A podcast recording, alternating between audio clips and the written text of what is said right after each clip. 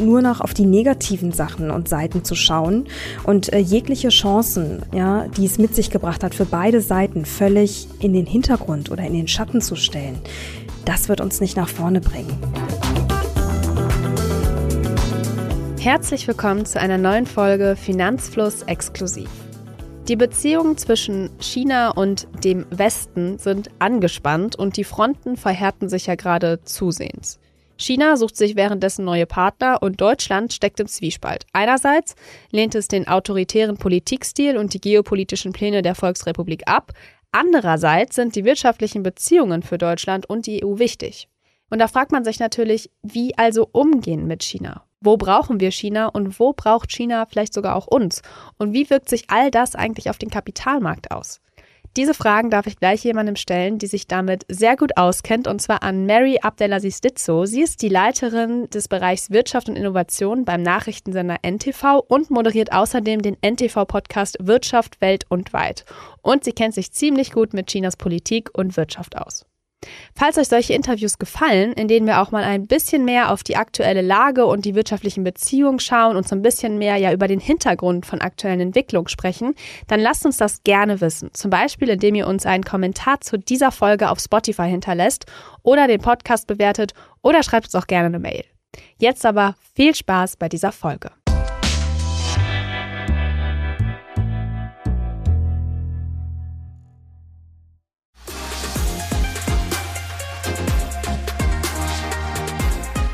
Hallo Mary, schön, dass du da bist. Hallo Jule, ich freue mich da zu sein. Du kennst dich ja sehr gut mit China aus und mit den aktuellen Geschehnissen. Und damit wir jetzt erstmal alle auf einen Stand kommen, was die deutsch-chinesischen bzw. die europäisch-chinesische Beziehung angeht, erklär gern einmal, was man alles zur aktuellen Lage wissen muss. Also wie steht es gerade um diese Beziehung? Wie ist da die Stimmung? Hm. Ich glaube, zuallererst muss man einmal sagen, dass beide, wenn wir jetzt mal die Beziehung auf ähm, China und Deutschland runterbrechen, dass beide voneinander abhängig sind. Mir kommt das manchmal ein bisschen zu kurz in den Medien. Das sieht immer so aus, als wären nur wir von China abhängig, aber China eben auch von uns. Wenn wir mal überlegen, letztes Jahr sind rund im Wert von rund 290 Milliarden Euro Waren hin und her geflossen, Importe und Exporte. Ähm, das ist jede Menge. Das ist auch ein neuer Rekordwert. Wir brauchen einander in ganz ganz verschiedenen Bereichen. Jetzt ist natürlich oft die Rede vom Handelsdefizit, dass wir mehr importieren, als wir exportieren. Das stimmt. Aber nichtsdestotrotz braucht China uns eben auch, vor allem als Exportmarkt.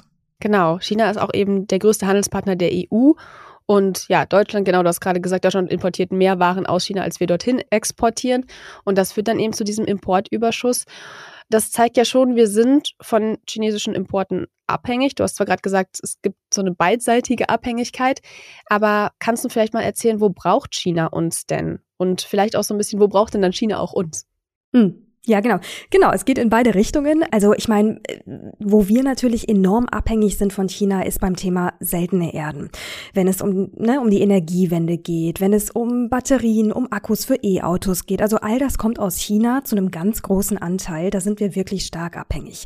Oder auch technische Geräte, ne, Laptops, Smartphones, ähm, auch Vorprodukte für die Autoindustrie, für den Maschinenbau, gewisse Zulieferungskomponenten. Also all da bei diesen Bereichen besteht wirklich eine Abhängigkeit von von deutscher Seite in Bezug auf China. Andersrum ist es aber ja auch so, das ist ja auch nur logisch, dass wir ein großer Exportmarkt sind ähm, für China. Und das wird sich so schnell eben auch nicht ändern. Also China braucht uns, um die Waren dann wirklich auch an den Mann und an die Frau zu bringen. Und gleichzeitig exportieren wir auch jede Menge Produkte dorthin. Ne? Zum Beispiel Kraftfahrzeuge, äh, Maschinen, ganz viele Flugzeuge, auch Medikamente. Also das ist schon beidseitig. Hm. Welches Alleinstellungsmerkmal haben wir denn so als Deutschland und EU gegenüber China? Also haben wir da auch irgendwie was, du hast gerade die seltenen Erden angesprochen und jetzt natürlich so die Autoindustrie, die was oder was wir dann eben dorthin exportieren. Aber haben wir auch irgendwie was, wo wir sagen können, da sind wir besonders gut drin? Also ich weiß nicht, Innovation, Kreativität und könnten und müsste man sich dann auch mehr darauf konzentrieren? Hm. Also, wo wir wirklich sehr gut drin sind, ähm, ist der ganze Bereich ähm, Maschinen und Kraftfahrzeuge. Ne? Das ist unser Exportschlager, nicht nur in Bezug auf China, sondern gesamtwirtschaftlich betrachtet ähm, exportieren wir jede Menge Kraftfahrzeuge und äh, Maschinen in die Welt, aber eben auch nach China.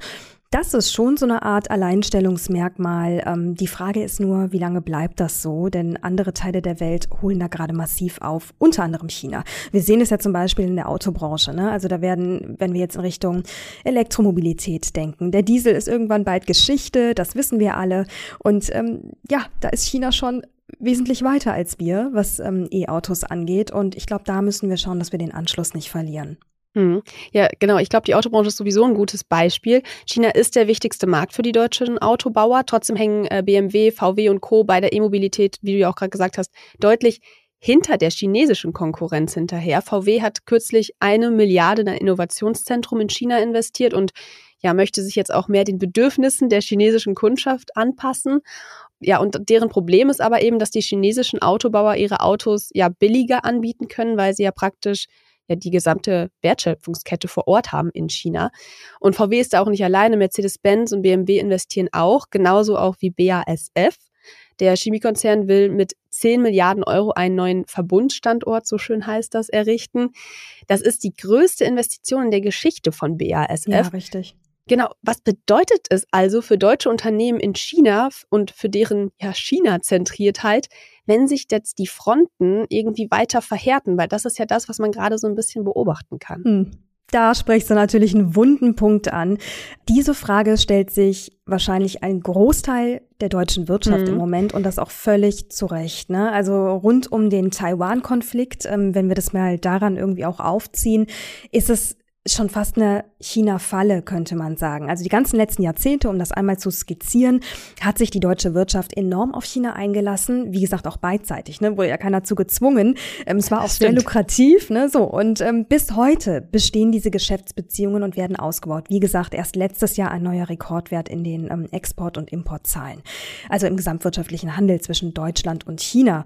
Und äh, wenn jetzt natürlich das ähm, Kriegsrisiko in Taiwan zum Beispiel steigt oder auch die gesamtgeopolitische Veränderung durch den Ukraine-Krieg und die politischen Fronten sich verhärten, dann geht natürlich für die deutsche Wirtschaft damit das Risiko einher, äh, dass sie in gewisser Form eingeschränkt werden von politischer Seite. Das sehen wir auf ganz verschiedenen Ebenen. Und das ist gefährlich. Das ist für die deutsche Wirtschaft extrem gefährlich. Und würde es zu einem Konflikt in Taiwan kommen, zu einem Krieg, dann müsste sich, so sagt man in politischen Kreisen, ähm, oder dann würde sich Deutschland, auch Europa, an Sanktionen gegen China beteiligen. Und das hätte für die deutsche Wirtschaft enorme Folgen. Also weitaus stärkere Folgen, ähm, als der Ukraine-Krieg wirtschaftlich für uns bis jetzt schon hat. Und ich meine, wir sind ja, das ist ja, sind ja neue Daten, sind ja schon gerade in eine, Rezession gerutscht. Also ja, das mag man sich nicht ausmalen, da bestehen schon große Abhängigkeiten. Genau, und wir müssen ja eben auch daran denken, es gibt ja nicht eben nur die deutschen Unternehmen, die in China produzieren für den chinesischen Markt, sondern eben, du hast es auch schon angesprochen, es gibt viele Teile, die wir auch aus China bekommen, zum Beispiel eben die Bestandteile für Motoren oder auch eben ganze Batterien kommen aus China für E-Autos. Welche Auswirkungen hat denn dann auch so eine ja, schlechtere Beziehung zu China für all die Unternehmen in Deutschland und ja auch der EU, die auf chinesische Importprodukte angewiesen sind. Was, wie muss ja. man sich das vorstellen? Ja, das kannst du dir so vorstellen. Das ähm, haben wir auch bei den Lockdowns zu Corona-Zeiten teilweise schon erlebt. Da wird dann einfach nicht mehr ja, produziert in gewisser Form. Ne? Also wenn die Maschinen in China stillstehen für Produkte, die dann in China für den deutschen Markt produziert werden, von deutschen Unternehmen zum Beispiel, oder eben auch wenn es nur um Vorprodukte geht, naja, dann können halt weniger Produkte verkauft werden. Also im Endeffekt bedeutet es weniger Umsatz und weniger Gewinn. Und was das zur Folge hat, wissen wir alle. Ich meine, am Ende, da hängen Arbeitsplätze dran. Oh ja. Ähm, das ist eine mhm. gesamtwirtschaftliche Entwicklung. Und ich glaube, ganz wichtig ist, dass wir auch mal unterscheiden müssen. Es gibt ja so vielschichtige Verflechtungen. Ne? Also es gibt ja ja einerseits deutsche Investitionen in China. Und da wird ja auch gerade ne, überlegt, okay, setzt man da von politischer Seite eine Schranke vor? Möchte man vielleicht stärker kontrollieren, was da eigentlich genau investiert wird und wie viel und wie viel vielleicht auch nicht mehr? Also deutsche Investitionen in China als ein Punkt. Dann gibt es China als Produktionsstandort. Dann gibt es China als Absatzmarkt. Ähm, es gibt die Importe aus äh, China und die Abhängigkeiten, über die wir eben gesprochen haben und die Exporte. Exporte. Also im Grunde ganz verschiedene Standbeine, die natürlich alle auch äh, ja, gewisse Chancen haben, sonst hätte man sich darauf eben nicht eingelassen ein riesengroßer Markt und äh, viele Möglichkeiten zur Kooperation, aber eben auch das geopolitische Risiko, das dahinter steckt. Ja, und jetzt fragt man sich ja direkt, du hast auch gerade schon den äh, Krieg in der Ukraine, den russischen Angriffskrieg in der Ukraine angesprochen. Und da war ja dann danach natürlich das Thema, okay, wir bekommen viele fossile Energien aus Russland. Wie können wir uns davon irgendwie weniger abhängig machen? Wie können wir das ersetzen vor allem? Wie können wir diese russische Energieimporte ersetzen?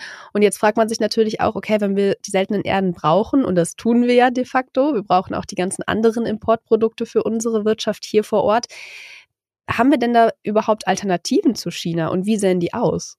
Hm. Das ist eine gute Frage. Also wir haben Alternativen, aber du musst dir das so vorstellen. Ähm, die deutsche Wirtschaft hat viel gesetzt auf China und da viel ausgebaut und aufgebaut in den letzten Jahrzehnten. Und ich sag mal, von politischer Seite kam da relativ wenig bis, äh, ja, also relativ wenig Negatives, ne, sondern äh, ganz im Gegenteil, da über all dem stand ja auch das Motto Wandel durch Handel, ne, mit den Stimmt, Waren ja, werden äh, Werte Satz. exportiert, genau, zu dem man sicherlich ein ganzes Buch schreiben könnte, mhm. ganz spannende Geschichte. Naja, und äh, aufgrund dessen hat man sich da eben in eine gewisse Abhängigkeit begeben, wie gesagt, aber beidseitig. Und wenn man die jetzt auflockern möchte, also das bedeutet, wenn wir mehr diversifizieren möchten, dann müssen wir natürlich erstmal bestimmte Abkommen abschließen. Ne? Es gibt zum Beispiel in Chile gewisse Vorkommen von seltenen Erden, auch in Indonesien, gerade für E-Auto-Batterien, Lithium und sowas alles, Kobalt ähm, in bestimmten Teilen der Welt, auch in Afrika. Aber, und das ist der wichtige Punkt, bis dato wurden einfach so gut wie keine Verträge geschlossen. Es wird viel geredet. Robert Habeck ähm, reist um die halbe Welt und äh, stellt sich überall vor und schüttelt Hände. Das ist toll und das ist wichtig. Das ist die Basis des Ganzen. Aber wir müssen halt zum Abschluss kommen. Ne? Also wenn wir uns wirklich diversifizieren wollen, dann müssen gewisse Abkommen, wie zum Beispiel Mercosur, das mit lateinamerikanischen ähm, Staaten zu beschließende Abkommen, die müssen dann auch mal auf den Weg gebracht werden. Oder auch Indien. Wie lange reden wir über eine Freihandelszone mit Indien? Ne, jetzt ähm, heißt es, Ende des Jahres kommt da vielleicht mal was, aber das sind Dinge, die ziehen sich seit Jahren. So, und das bedeutet, da müssen, da müssen eigentlich mal Fakten geschaffen werden, weil erst dann können wir darüber reden, uns in gewisser Form unabhängiger zu machen. Und gleichzeitig auch spannend, ähm, China seinerseits macht das. China ähm, reist fleißig, Xi Jinping reist fleißig um die Welt in ganz verschiedene Teile, ob nun in den ähm, Middle East, also in den Nahen Osten oder eben in äh, ja, südostasiatische Staaten das ist, das ist Wahnsinn, was da passiert. Ne? Also Stichwort BRICS plus, das ostwirtschaftliche ähm, Bündnis, das immer und immer größer wird und ein Gegengewicht zu den G7-Staaten, also zu den ähm, westlichen äh, demokratischen Staaten wirtschaftlich bilden möchte. Und da passiert viel. Und da muss auch von unserer Seite einfach mehr passieren, damit wir dann wirklich unabhängiger werden könnten. Hm, bleiben wir mal ganz kurz bei diesen Strategien, wie man eben mit China umgehen sollte, beziehungsweise ja, was es da für Wege gibt. Und du hast es gerade schon gesagt, Diversifizierung ist so der deutsch-europäische Weg. Die Amerikaner, die setzen auf Decoupling in ihrer China-Politik. Da hat jetzt der deutsche Verteidigungsminister Boris Pistorius auf dem Sicherheitsgipfel in Shanghai Anfang Juni gesagt, eine Abkopplung, und das ist ja eben das, was Decoupling meint, von China sei keine Option. Es sei wichtig, einen Weg zu finden, um Risiken zu verringern und Abhängigkeiten zu reduzieren. Es ist eben keine Lösung zu entkoppeln. Es ist keine Lösung, neue Mauern zu errichten und neue Barrikaden zu bauen. Wir müssen einen Weg der Koexistenz finden, der bedeutet, sich von niemandem abhängig zu machen und auf dem Weg dorthin den Dialog und die Zusammenarbeit nicht zu verweigern. Ich habe jetzt mal das ganze Zitat mhm. bis zum Ende genommen, weil ich es ähm, ganz interessant finde. Ja, total. Was ist denn jetzt genau der Unterschied zwischen dem, was Deutschland und Europa machen und dem, was die Amerikaner machen? Ja, also in der Theorie gibt es einen Unterschied, in der Praxis gibt es gar keinen. Und zwar, in der Theorie äh, sprechen die USA von einem, wie du schon beschrieben hast, von einem Decoupling. Ja, das bedeutet im Grunde genommen wirklich das, das Loslösen von äh, wirtschaftlichen Beziehungen zu China in be bestimmten Bereichen, durch Sanktionen, äh, durch was auch immer. Und äh, Deutschland spricht von einem De-Risking, also wie du es auch richtig ähm, beschrieben hast, dass Risiken minimiert werden. In der Praxis, und das ist das Lustige, machen die USA nichts anderes als wir. Auch die USA haben letztes Jahr einen neuen Rekordwert im bilateralen Handel mit äh, China erwirtschaftet. Also das bedeutet, da laufen zwei Stränge parallel nebeneinander. Ne? Wir haben einerseits äh, in den USA den politischen, ähm, sagen wir mal, ja, den politischen Ton, der angeschlagen wird in Richtung Decoupling und die Wirtschaft spricht eine ganz andere Sprache. Und das ist schon sehr interessant festzustellen und oft wird es ehrlicherweise auch gar nicht erwähnt. Ja, eine Möglichkeit sind ja auch immer Sanktionen auszusprechen gegen bestimmte Länder, weil man dann mhm. eben mit ihrer Politik oder bestimmten Dingen nicht äh, ja, einverstanden ist. Wie siehst du das denn? Ist das eine gute Möglichkeit und wie ja, schlägt sich Deutschland da bei diesem Thema? Hm, ja, das ist ein ganz wunder Punkt, ähm, das Thema Sanktionen, weil das natürlich auf ganz verschiedenen Ebenen passieren kann. Einerseits auf deutscher Ebene wird da viel diskutiert und sich viel überlegt, ähm, aber eben auch auf europäischer Ebene. Und jetzt äh, gab es eine Sache in den letzten Monaten, die sehr aufgeschlagen ist, nämlich sogenannte extraterritoriale Sanktionen. Das bedeutet im Prinzip Sanktionen gegen Drittländer, die zum Beispiel Russland weiterhin mit Waren beliefern. Und äh, das ist etwas, da müssen wir uns wirklich dessen bewusst sein, weil wir, wir offensichtlich liebt der Westen gerade den Sanktionshammer, denn es ist immer wieder die Rede davon. Wir müssen Haben sie für sich erstens, entdeckt. Ja, genau. Wir müssen uns aber zweierlei Dinge bewusst sein. Erstens, es scheint nicht zu funktionieren, weil einfach ein Großteil der Welt nicht mitzieht. Da wird auch gerne verwechselt, ne, um mal ein Beispiel zu geben. Es gab ja die UN-Resolution, wo ein Großteil aller Staaten der Welt den Krieg verurteilt haben.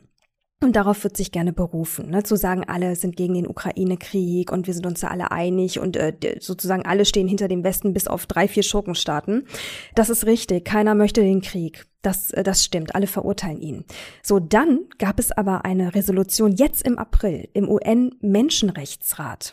Und in dieser Resolution haben 33 von ich meine 42 oder 45 Staaten, also auf jeden Fall die über, überwiegende äh, Mehrheit des UN-Menschenrechtsrates hat eine Resolution auf den Weg gebracht, die sich gegen einseitige Sanktionen gegen einzelne Länder ausspricht, wenn sie nicht von den United Nations, also von den Vereinten Nationen auch abgestimmt wurden. Das bedeutet übersetzt, ein Großteil dieser Mitglieder im UN-Menschenrechtsrat, der ja nun mal sozusagen, wenn man so möchte, fair zusammengesetzt wurde, auch da gibt's viel Kritik, aber ne, also es ist das globale mhm. Organ für Menschenrechte. Ja, genau. So.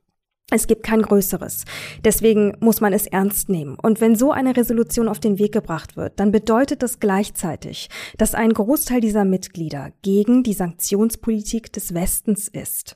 Und das ist etwas, das müssen wir wissen, das müssen wir uns vor Augen führen.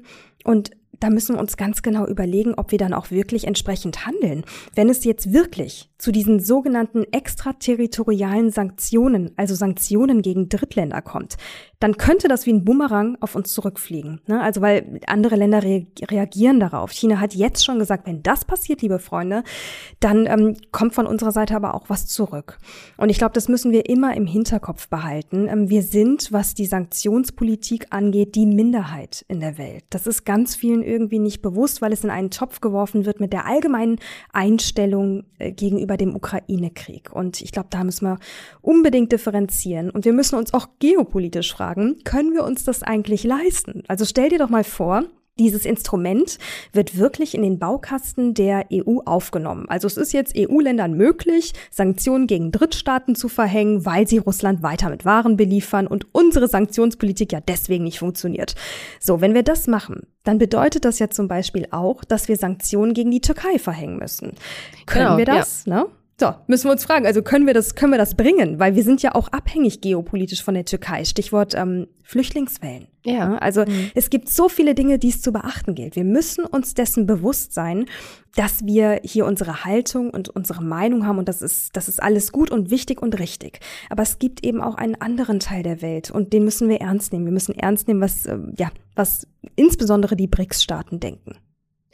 Die Frage, die man sich dann aber natürlich so ein bisschen aus Anlegerin sich dann auch stellt, vielleicht wenn man irgendwie ja China im Depot hat, ein ETF irgendwie auch mit drin hat, ist dann ja immer, wie wirkt sich eigentlich dieses ja dieses ganze dieser Konflikt, der irgendwie da ist und auch das, was potenziell an Risiken da ist, wie wirkt sich das aus auf den Kapitalmarkt? Konntest du da in den vergangenen Jahren was beobachten?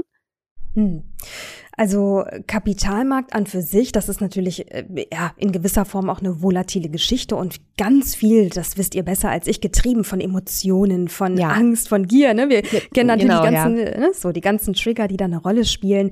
Ich glaube, insgesamt ist es einfach ganz wichtig, einmal auszusprechen und zu betonen, deswegen sprechen wir in Deutschland ja auch von einem De-Risking, nicht von einem Decoupling, dass wir die Beziehungen zu China aufrechterhalten möchten. Ähm, sie, wirtschaftlich ist es enorm wichtig. Ähm, es ist aber auch aus politischer Sicht wichtig. Es schützt uns. Ich bin der festen Überzeugung, gerade wirtschaftliche Beziehungen zwischen, nennen wir es jetzt mal Systemrivalen, der Begriff, der fällt ja oft in letzter Zeit, die sind unfassbar wichtig, denn sie schützen uns, das ist wie ein gemeinsames Dach. Ne? Das ist sozusagen das Bindeglied, das uns zusammenhält.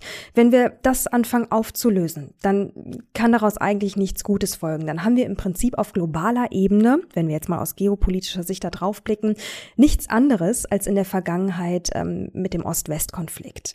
Das ist ja im Prinzip äh, das Gleiche, nur dass sich die Staaten der Welt eben mehr aufteilen. Ne? Also, dass sich zwei große Blöcke bilden. Und dazu darf es nicht kommen. Und da sind sich eigentlich auch fast alle einig. Das darf nicht passieren. Ich glaube, das wird auch in dem Sinne nicht passieren, auch wenn die Tendenzen gerade irgendwie in so eine Richtung laufen. Und es mag auch sein, dass sich der Konflikt zwischen China und den USA noch weiter zuspitzt. Ja, sicherlich, weil die USA natürlich das große Ziel Chinas im Sinn haben. Ne? China wird 2049 100 Jahre alt. Und China hat krasse Ziele. China möchte Hegemonie erreichen. Also die hegemoniale Weltmacht Weltmacht werden. Das ist das Ziel Xi Jinpings und zwar politisch, wirtschaftlich und militärisch.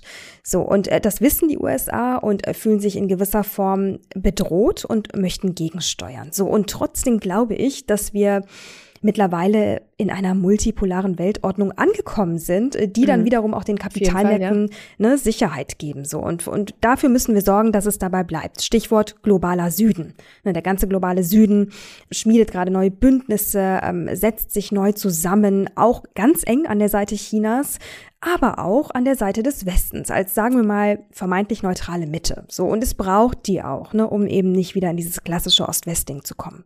Oder in eine Bipolarität. Mhm. Ja, total spannend. Also ich glaube, das ist auch, ähm, ja, wahrscheinlich versucht man da so ein paar, ja, zwei Strategien irgendwie dann doch, also sich zu, zu separieren, aber wie du schon sagst, da kommt schon auch viel zusammen, was dann irgendwie doch auch irgendwie in die ähnliche Richtung geht. Und hier mal noch ein paar Infos aus dem Off. Der chinesische Aktienmarkt ist nämlich ganz schön speziell. China ist als Emerging Market klassifiziert, das wisst ihr sicherlich. Denn das Bruttonationaleinkommen pro Kopf ist weiterhin ziemlich gering. Es lag so ungefähr bei 11.800 US-Dollar im Jahr 2021 und das ist etwas mehr, als die Menschen pro Kopf im Durchschnitt in Bulgarien verdienen. Auch deswegen ist der Zugang zum Aktienmarkt nicht so einfach wie zum Beispiel in anderen Industrieländern. Chinesische Aktien waren für ausländische Aktionäre in der Vergangenheit nicht immer frei handelbar und sind bis heute auch teilweise echt nur eingeschränkt handelbar. Es gibt bei chinesischen Aktien nämlich einige Besonderheiten und sogar verschiedene Aktienarten. Und welche das sind, das hat Thomas schon mal in einer Podcast-Folge sehr, sehr gut erklärt. Deswegen spare ich mir das an dieser Stelle. Ich verlinke euch aber die Folge natürlich in den Show Notes. Deswegen gilt grundsätzlich hier, wie so oft, Wegen dieses stark eingeschränkten Marktzugangs für ausländische Investoren und dem ja damit verbundenen Risiko ist es eher sinnvoller, breit diversifiziert in Emerging Markets ETFs anzulegen, denn so nimmt man China mit, ohne ein zu großes Risiko einzugehen. Wir haben uns auch mal so ein paar Indizes angeschaut, zum Beispiel den MSCI ACWI Index. Da liegt Chinas Anteil bei 3,34 Prozent. Und in einem 70-30 Weltportfolio, bei dem Schwellenländer bewusst etwas höher gewichtet sind, würde China einen Anteil von so gut 9% einnehmen. In einem MSCI Emerging Markets ETF sind es schon so 30 bis 33 Prozent. Und wer nicht in China investieren möchte, der kann zum Beispiel den MSCI Emerging Markets ex-China wählen. Da ist China, wie der Name schon sagt, nicht dabei. Für weitere Infos hört, wie gesagt, gerne unsere Podcast-Folge dazu. Und jetzt geht's weiter mit dem Interview. Ja, du hast jetzt auch gerade schon ein bisschen so angesprochen, wie man eigentlich mit dem Ganzen so ein bisschen umgehen könnte, beziehungsweise was nicht passieren sollte. Wie bewertest du denn dann ja das, was die deutsche Bundesregierung macht? Also wie bewertest du die China-Politik von Deutschland und auch von der EU? Ja, also ich sag mal, im Wording finde ich es richtig. ist jetzt meine persönliche Meinung. Im Wording ist es äh, richtig zu sagen, de-risking im Sinne von uns sind Abhängigkeiten bewusst, vielleicht auch Sicherheitsrisiken. Ich meine, es kam ja erst heute ein neuer Bericht heraus, dass ähm, angeblich vor einigen äh, Jahren auch Spionageaktivitäten schon festgestellt äh, wurden, ne? dass sozusagen über Wissenschaftskooperationen chinesische Doktoranden eingeladen wurden, an äh, deutschen Projekten teilzunehmen, in deutschen Unis, in deutschen deutschen Unternehmen und dass daraufhin dann Fotos gemacht wurden von Produkten, mit denen sie eigentlich gar nichts zu tun hatten, dann sozusagen nach China zurückgekehrt sind und dann schnell ein Patent angemeldet haben. Dazu gab es ähm, jetzt gibt es jetzt einen aktuellen Bericht. Also das bedeutet, es ist schon gut, dass wir uns dessen bewusst sind, dass so etwas passieren kann. Klammer auf, das gibt's auf der anderen Seite sicherlich auch. Ne? Es gibt ja das äh, Antispionagegesetz in China, was zu Juli hin verschärft wird. Also auch in China hat man die Sorge vor Spionage. Aber insgesamt ist es, glaube ich, schon so, dass im Moment ein kleines China-Bashing betrieben wird. Das ist jetzt meine persönliche Meinung und das, und das finde ich nicht gut. Das hilft nicht. Es hilft nicht. Wir sind, wir brauchen China, China braucht uns. Und jetzt, ähm, ich sag mal, nur noch auf die negativen Sachen und Seiten zu schauen und äh, jegliche Chancen, ja, die es mit sich gebracht hat, für beide Seiten völlig in den Hintergrund oder in den Schatten zu stellen, das wird uns nicht nach vorne bringen. So, und äh, ich glaube, da muss man so ein bisschen aufpassen. Ne? Also es ist schon viel auch mit dem Zeigefinger. Wir haben das erlebt vor einigen Wochen zuletzt, als Annalena Baerbock dann nach China gereist ist und zu Recht natürlich auch Beanstandungen gemacht hat in Richtung Menschenrechte. Ja, klar, das stimmt. Das müssen wir auch immer wieder äußern. Was mit den Uiguren passiert, ist schrecklich und das muss sich verbessern.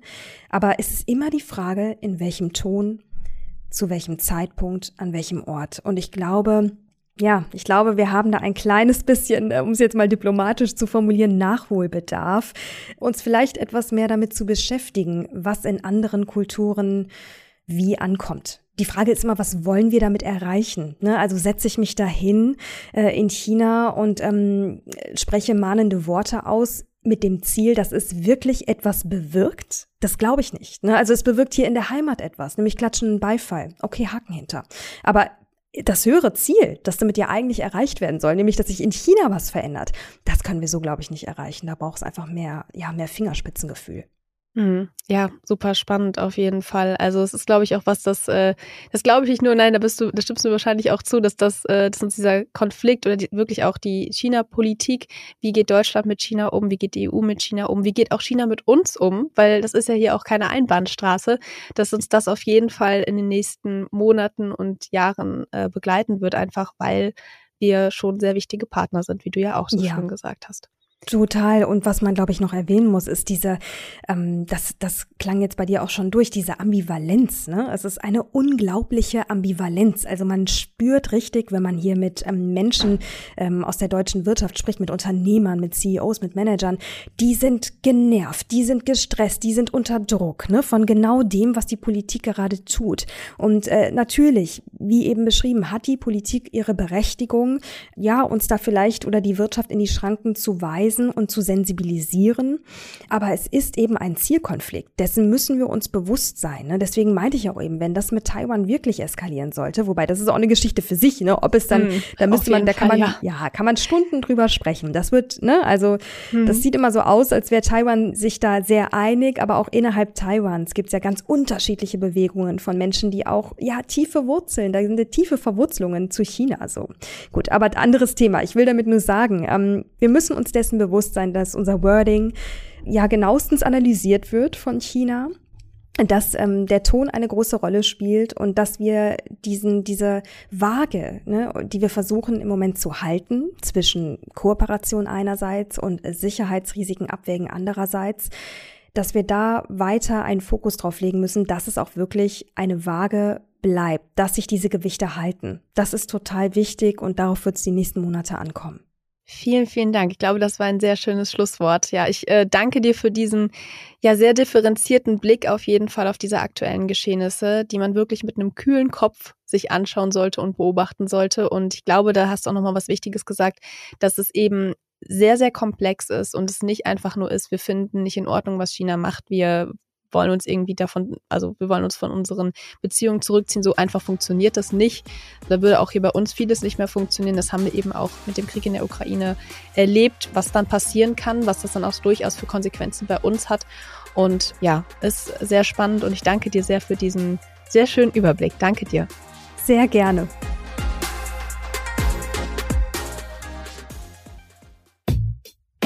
Das war's schon wieder mit dieser Podcast-Folge. Ich hoffe, sie war interessant für dich und du konntest vielleicht sogar etwas Neues mitnehmen. Wir freuen uns sehr, wenn du die Folge mit deinen Freundinnen, Kollegen und Bekannten teilst. Bewerte den Podcast auch gern bei Apple Podcast oder auf Spotify. Und natürlich freuen wir uns, wenn du Finanzfluss hier und auf unseren anderen Kanälen folgst. Die Links dorthin und alle wichtigen Verweise aus dieser Folge findest du in den Show Notes. Danke fürs Zuhören. Bis zur nächsten Folge.